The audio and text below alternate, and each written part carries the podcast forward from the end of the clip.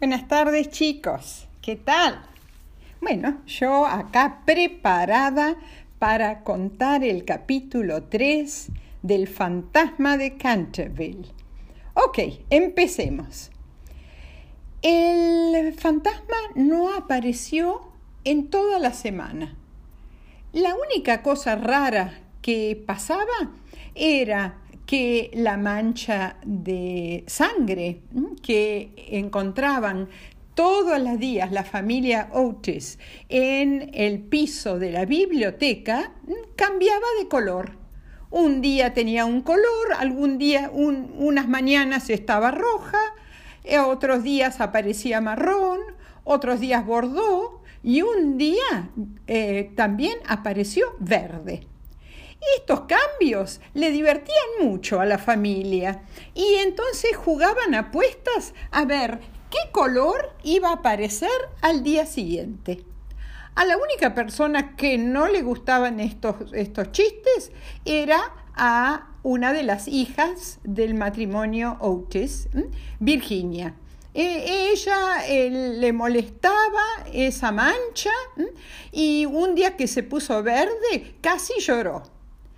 La segunda aparición del fantasma fue eh, un, un domingo a la noche.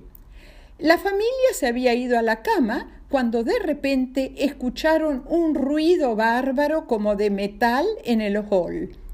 Eh, una armadura, cuando salieron para ver qué había pasado, una armadura se había caído al piso y en una silla estaba sentada, sentado, perdón, el fantasma de Canterville mm, tocándose las rodillas como si le estuvieran doliendo mucho.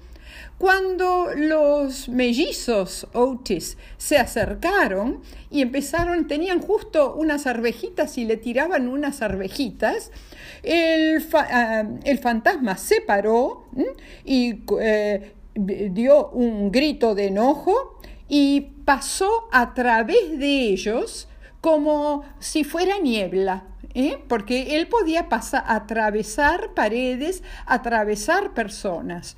Y también hizo una cosa eh, para asustarlos, ¿eh? les apagó la, la vela que tenían y los dejó en una oscuridad total. Pero ellos no se asustaron para nada. Cuando subió la escalera, el, fantasma se dio vuelta y para asustar a los, a los, mellizos Otis, hizo, eh, se rió de una manera horrible. Ja, ja, ja, ja, ja, ja, ja. Justo en ese momento, la señora Otis abrió la puerta y salió de su dormitorio me parece que usted no está muy bien. Así que yo le he traído, le dijo al fantasma, yo le he traído una botella, un frasco de medicina, de algo para tomar, ¿eh? porque usted me parece que con esa, eh, parece como si tuviera una voz muy rara. El fantasma la miró con una cara de furia, de enojo y entonces desapareció. Cuando llegó a su pieza, estaba eh, cansadísimo el fantasma. Eh, esta familia americana lo enojaba, pero muchísimo también.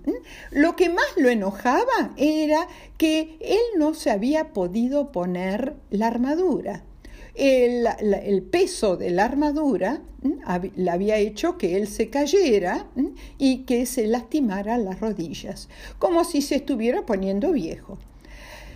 Por, eh, durante algunos días no salió de su pieza, solamente salía para de, de, vuelta volver a pintar la mancha de sangre. Pero el viernes Em, que era el 17 de, agosto, eh, trató eh, de, de, asustar a la familia Otis de nuevo. A las diez y media de la noche, la familia Otis se fue a la cama. Em, el, fantasma escuchó que los chicos se, eh, se, reían, estaban en su pieza, estaban haciendo lío, pero a las 11 de la noche había total silencio. Así que a medianoche él dejó su pieza secreta y empezó a caminar por los corredores cuando de repente en una esquina vio un horrible fantasma justo enfrente de él. Como el fantasma de Canterville nunca había visto otro fantasma, este se agarró un susto espantoso, corrió a su pieza lo más rápido que pudo. Pero después pensó, no, yo tengo que ir y ver quién está ahí y por ahí hablar con el otro fantasma. Por ahí dos fantasmas son mejor que uno. Y entonces este nuevo fantasma me puede ayudar a eh, darle un gran susto a los mellizos. Sin embargo, cuando llegó al lugar donde había estado, eh, a donde había visto el fantasma, se dio cuenta que ese otro fantasma no era real. ¿Saben qué era? Era una sábana blanca que los mellizos habían colgado en el corredor para darle un susto al fantasma. Así que, muy enojado, el fantasma de Canterville volvió a su pieza. Bueno, chicos, esta parte, este capítulo, el tercer capítulo, colorín colorado, se ha terminado. Y eh, voy a ver si el capítulo cuarto es largo. Si es largo, se los cuento mañana. Si es cortito, se los cuento hoy. Por si acaso, les mando los famosos besos tren.